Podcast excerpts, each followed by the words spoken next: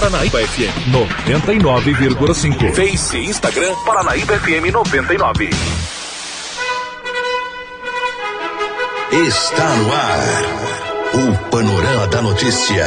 Um relato dos últimos acontecimentos nacionais e internacionais. Uma narrativa da história, da qual você faz parte. Olá, bom dia. A partir de agora vamos atualizar as notícias de Rio Paranaíba e também da região. Quinta-feira, 27 de junho de 2019. Hoje é dia do artista lírico e dia nacional do vôlei. A fase da lua é minguante, estação do ano é inverno. Apresentação de Raquel Marim Silvano Arruda, a edição de Gilberto Martins. Nessa edição do Panorama da Notícia, você vai saber que. Bebê nasce com várias complicações médicas em Campos Altos e precisa de aeronave para ser transferido de cidade. Dois carros são incendiados em São Gotardo. Troca de tiros entre bandidos de rouba-banco e PM deixa pessoas feridas.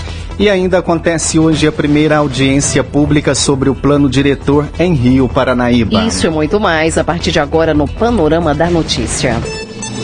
A pessoa bem informada está à frente de seu tempo. Está no ar o Panorama da Notícia. A polícia. A serviço da comunidade. Agora já são 10 horas e 32 minutinhos. 10 e 32 criminosos tentaram arrombar um banco por volta das 3 e 30 desta quinta-feira em Uberaba, no Triângulo Mineiro. Na fuga, o grupo de aproximadamente 25 integrantes trocou tiros com policiais militares por mais de uma hora, causando pânico entre os, os moradores.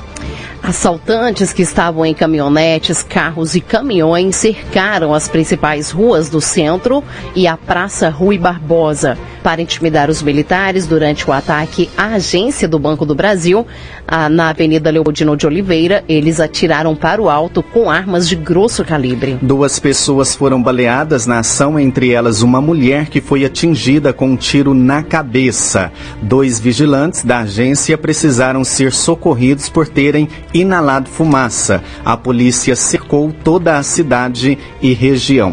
Por volta das 8h30 da manhã, confirmou que os criminosos abordaram um caminhão na BR-262 em Uberaba, sentido Araxá, e fizeram reféns. A PM negocia a soltura das vítimas, de acordo com o Major Flávio Santiago, porta-voz da PM. Os criminosos atiraram contra os policiais após a ação na agência.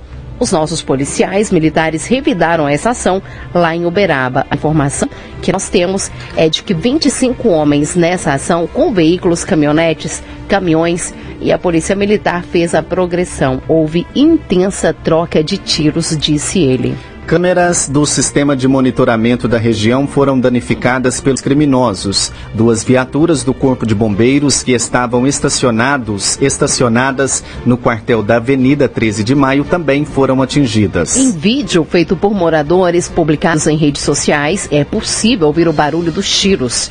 Imagens também mostram um homem amarrado no capô de um carro que foi feito como escudo. A PM ainda não confirmou como a vítima foi beirada. Às 6h40, um, cer um cerco era realizado em Braba e na região do Alto Paranaíba na tentativa de encontrar os suspeitos. De acordo com a Companhia Energética de Minas Gerais, a CEMIG, 1,3 mil consumidores ficaram sem eletricidade porque o ataque causou danos na rede de energia elétrica. Ainda não é possível saber se o dano foi causado pelos tiros ou se os próprios bandidos danificaram a rede como parte do plano para o assalto. Até por volta das 7 horas, ainda não havia previsão de retorno da energia, porque a polícia tem que autorizar a entrada dos técnicos na área que está interditada. Ainda durante a madrugada, três explosões perto de agências bancárias e uma empresa de valores foram registradas em Uberaba. A polícia militar acredita que o fato pode ter sido uma estratégia da quadrilha para chamar atenção em outro município. Agora já são 10 horas e 36 minutos e na tarde desta última quarta-feira, equipes do Corpo de Bombeiros e SAMU, integrantes da 4 Companhia Especial de Operações Aéreas, foram acionados para realizar o apoio e transporte de um recém-nascido na cidade de Campos Altos. O bebê já teria nascido com várias complicações médicas, necessitando de transferência urgente. Segundo informações, a aeronave deslocou da cidade de Uberaba por volta das 14 horas e 50 minutos, quando foram acionados pela Santa Casa de Campos Altos. As informações davam conta que um bebê recém-nascido teria é, nascido nessa data por volta de meio-dia e meia, apresentava estado grave de saúde. Ainda de acordo com as informações divulgadas durante o trabalho de parto, o bebê teria apresentado obstruções de vias aéreas por mecônio evoluindo rapidamente para uma parada cardíaca respiratória, a qual foi revertida por 5 minutos. Posteriormente, o recém-nascido teve uma evolução de convulsão tônico-clônica generalizada, precisando ser transferido para um hospital que possuísse UTI neonatal. Ao chegar na cidade de Campos Altos, a unidade médica aeronave se deparou com um quadro clínico do bebê ainda mais agravante. O recém-nascido foi encaminhado para o helicóptero em uma ambulância intubado, onde foi encaminhado para outro hospital, o qual ainda não foi divulgado. Agora 10h37, Bolsonaro cobra punição severa a militar preso na Espanha. As informações com Yuri Hudson presidente da República Jair Bolsonaro cobrou nesta quarta-feira uma punição severa ao sargento da Força Aérea Brasileira, preso na Espanha, com mais de 39 quilos de cocaína na mala que levava no avião reserva do comboio presidencial. De acordo com a imprensa espanhola, o segundo sargento preso é Manuel Silva Rodrigues, que era comissário de bordo. A assessoria do Palácio do Planalto afirmou que a equipe de Rodrigues não embarcaria no avião que transporta Jair Bolsonaro. O sargento levava as drogas em pacotes e não teve o trabalho sequer de escondê-los entre as roupas dentro da mala. Para o vice-presidente, general Hamilton Mourão, o fato mostra que as Forças Armadas não estão imunes. Mourão sustentou ainda que é preciso investigar e saber quem mandou levar e quem esperava essa droga. Agora é investigação, porque é óbvio pela quantidade de droga que o cara está levando, né? ele não comprou na esquina e levou, né? ele estava trabalhando como mula e uma mula qualificada, vamos colocar assim. No Congresso e nas redes sociais, o tema ficou em alta entre oposicionistas. O vice-líder da oposição na Câmara, Marcelo Freixo, sustentou que é leviano associar o caso com o presidente da República. Mas, segundo ele, é necessário investigar. Porque pode não ter qualquer relação e provavelmente não tem. Então é preciso ter sensatez e responsabilidade. Mas claro que tem que ser investigado, porque é muito grave. Talvez o grande caminho para se investigar o grande tráfico de drogas internacional, talvez não seja a criminalização das favelas das áreas pobres. O segundo sargento já participou de mais de 29 missões oficiais pela FAB, várias delas com presidentes da República. A prisão de um militar brasileiro por tráfico de drogas não é um fato inédito. Outros dois casos já foram registrados na história recente. De Brasília, Yuri Hudson. E Senado aprova PL contra abuso de autoridade de juiz e promotor. Voltamos com Yuri Hudson. O Senado aprovou nesta quarta-feira o projeto de lei que criminaliza o abuso de autoridade de juízes e promotores. O tema foi aprovado junto com as 10 medidas de combate à corrupção. Aquele projeto de lei de iniciativa popular datado de anos atrás. No entanto, as 10 medidas foram totalmente modificadas por deputados em 2017.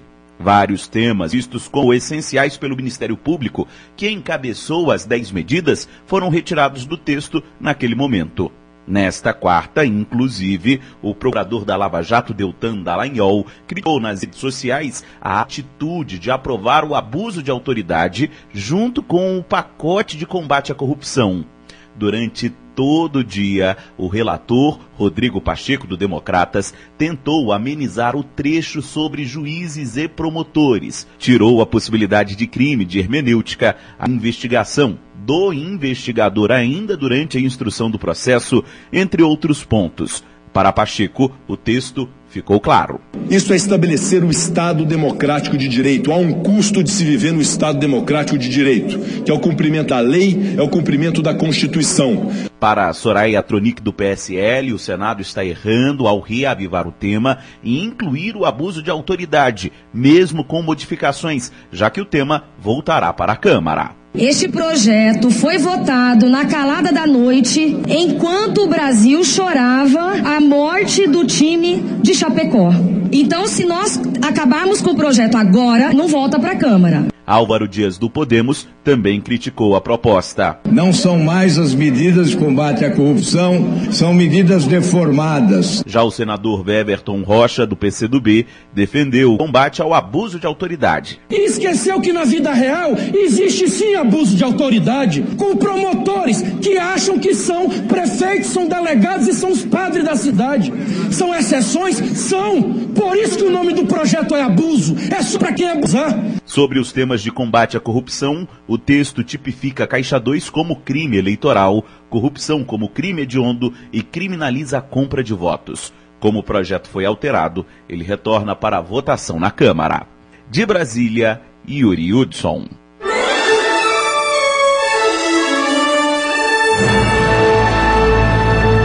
Após um pequeno intervalo, novas notícias. Só 5% dos recém-formados conseguem emprego na área de atuação. Rádio Paranaíba. Retomamos para que você saiba o que está sendo notícia hoje. Agora 10h46. Acontece às 19 horas na Câmara Municipal a primeira audiência pública do Plano Diretor de Rio Paranaíba. Nessa audiência será apresentado o plano diretor da cidade, com seus objetivos e etapas de elaboração, destacando os momentos em que a população será ouvida para que todos possam expor seus desejos e opiniões sobre o município nos próximos anos. Toda a população de Rio Paranaíba é convidada para participar. Para outras informações, ligue 34 3855 1223 ou mesmo em nosso site rioparanaíba.mg.gov.br. Sua presença é muito importante. A polícia. A serviço da comunidade. 10h47, na noite dessa quarta-feira, dia 26, em São Gotardo, dois veículos foram incendiados próximo à Comercial Mapro e também à Avenida Brasil. Os carros ficaram completamente destruídos e o fogo só pôde ser apagado com a ajuda de um caminhão-pipa fornecido pela Prefeitura Municipal de São Gotardo. A Polícia Militar esteve presente no local e registrou a ocorrência provavelmente delituosa. Segundo informações PM de São Gotardo, por volta das 21 horas e 56 minutos da noite, a sala de operações policial recebeu diversas ligações telefônicas informando sobre um incêndio de dois veículos. Uma guarnição militar compareceu no endereço do fato, sendo constatado um veículo VW Gol já consumido pelas chamas, estacionado na Avenida Brasil, e outro veículo VW Logos também consumido pelas chamas, estacionado na rua Caetés, tendo cerca de 30 metros de distância entre os dois veículos incendiados. O momento do incêndio nos veículos foi flagrado através de vídeos que estão circulando no WhatsApp. O forte fogo nos carros foi filmado e as labaredas das chamas são surpreendentes. Apesar do fogo já ter sido apagado, a orientação é que as pessoas evitem ficarem próximas a esses veículos. A reportagem esteve no local do fato por volta das 22 horas e um dos carros ainda estava saindo bastante fumaça, principalmente na região próxima ao motor. Ainda de acordo com a polícia militar, a suspeita é de que o incêndio tenha sido causado intencionalmente. O infrator e o proprietário ou proprietários dos veículos até o momento não foram identificados. A polícia militar pede o apoio da população de São Gotardo para identificar o autor. Quem puder colaborar com informações sobre a identificação e localização deverá entrar em contato pelo número 190. Agora, 10 horas 49 minutinhos, você está ouvindo o Panorama da Notícia. E só 25% dos recém-formados conseguem emprego na área de atuação. Quem traz os detalhes sobre esse assunto é Rodrigo Nunes. No trimestre de 2019, 13,4 milhões de brasileiros tinham algo em comum estavam desempregados. A situação preocupa ainda mais os jovens entre 18 e 24 anos, que representam 27% deste total. Os recém-formados que sonham em entrar no mercado de trabalho e iniciar a carreira profissional precisam superar obstáculos, como a falta de oportunidades e também de experiência. Uma pesquisa do Núcleo Brasileiro de Estágios revelou que apenas 25% dos recém-formados conseguem trabalhar na área de formação em menos de três meses. Com isso, 21% preferiram migrar para outros setores de atuação para não ficarem sem emprego. Para a administradora Alexandra Leite, especialista em gestão de pessoas, esses jovens precisam aproveitar justamente o período dos estudos para começar a se posicionar no mercado, fazendo estágios e participando de programas de trainee. A grande dificuldade que um recém-formado encontra para entrar no mercado de trabalho é o fato de que ele não tem experiência. A experiência muitas vezes requisitadas pelas vagas, pelos cargos, é o que mais impede o jovem de entrar no mercado de trabalho, de conseguir essa oportunidade. E para que ele tenha experiência, ele precisa ter a oportunidade. Então, esse é o grande dilema hoje de qualquer né, dos recém-formados que não adquirem essa experiência por meio de um estágio enquanto estão às vezes na faculdade. A pesquisa do NUB apontou ainda que 58% dos entrevistados afirmaram que não conseguiram uma oportunidade por falta de experiência na área de formação. Alexandra destaca que a pessoa precisa saber quais são seus pontos fortes e devem ter um autoconhecimento para ter sucesso. Existem pesquisas que comprovam que os jovens bem-sucedidos dentro dessa transição universidade para mercado de trabalho são jovens que, em primeiro lugar, eles têm clareza de autoconceito. O que, que é isso? Eles sabem quem eles são. Eles conhecem as suas competências, as suas habilidades. Então, essa clareza de quem ele é é o primeiro passo. Entre os mais de 13 milhões de desempregados no país, além dos jovens, a outra faixa etária que mais sofre com a falta de empregos é a de 25 a 59 anos, que representa 57% deste total. De Brasília, Rodrigo Nunes. Agora 10h52 e número de empresas cai e tem pior resultado desde 2010 O total de empresas em atividade no país em 2017 era de 5 milhões, o pior resultado desde 2010, com retorno ao patamar do começo da década. Desde o início da crise econômica, em 2014, o número de empresas recuou para cerca de 74 mil e a população assalariada diminuiu em 3 milhões e 200 mil pessoas. Isso mostra que a geração de empregos tem sido um grande desafio para os empresários. Os resultados são de uma pesquisa divulgada nesta quarta-feira pelo IBGE, com base nos dados do Cadastro Central de Empresas, que reúne também organizações da administração pública e entidades sem fins lucrativos. Kátia Carvalho, pesquisadora do IBGE, analisa. A recuperação está muito lenta, a gente observa a recuperação mais em termos de pessoal ocupado assalariado, que a gente conseguiu ter aqui um saldo positivo de 2016 para 2017. Em termos de número de empresas, a gente ainda tem observado queda, né, pelo menos até 2017. O estudo mostrou também que a participação das mulheres no pessoal ocupado total aumentou entre 2009 e 2017, principalmente nas áreas de saúde e educação. Além disso, houve diminuição da diferença salarial em relação aos homens. A gente observa a queda da participação masculina e o aumento da participação feminina. E também a gente observa essa diferença salarial homem e mulher caindo. Em 2009 era de 25% e agora a gente observa 20,7%. Os homens ainda recebem salários mais altos, mas é uma diferença que ao longo do tempo eh, vem diminuindo. O estudo também revelou que a escolaridade pode pesar nos rendimentos do trabalhador. O salário médio de quem possuía nível superior era quase três vezes maior do que das pessoas sem esse nível de instrução em 2017. De São Paulo, Carolina Cassola. Olha, gente, 10h54, o Senado libera posse de arma na extensão de propriedades rurais. E o Hudson traz as informações. O Senado Federal aprovou nesta quarta-feira o projeto de lei que estende a posse de armas na zona rural para toda a área da propriedade e não apenas para a sede de uma chácara ou uma fazenda, por exemplo.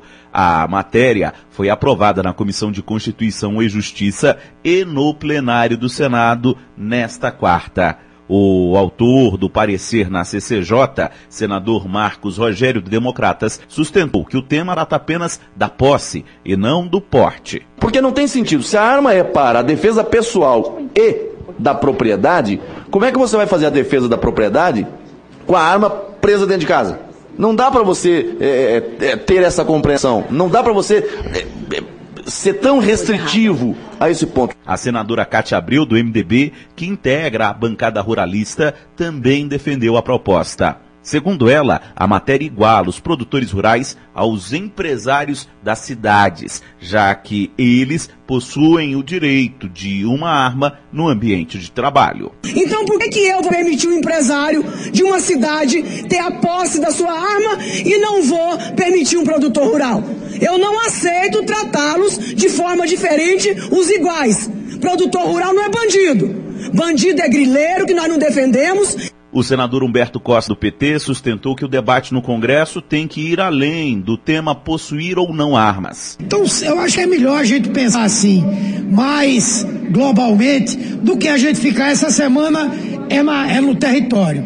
Daqui a pouco é o porte, daqui a pouco é não sei o quê. E o resto da segurança pública? Onde é que fica? É só essa discussão. O projeto de lei substitui um dos decretos editados e revogados pelo presidente Jair Bolsonaro. A matéria seguirá para análise da Câmara. De Brasília, Yuri Hudson.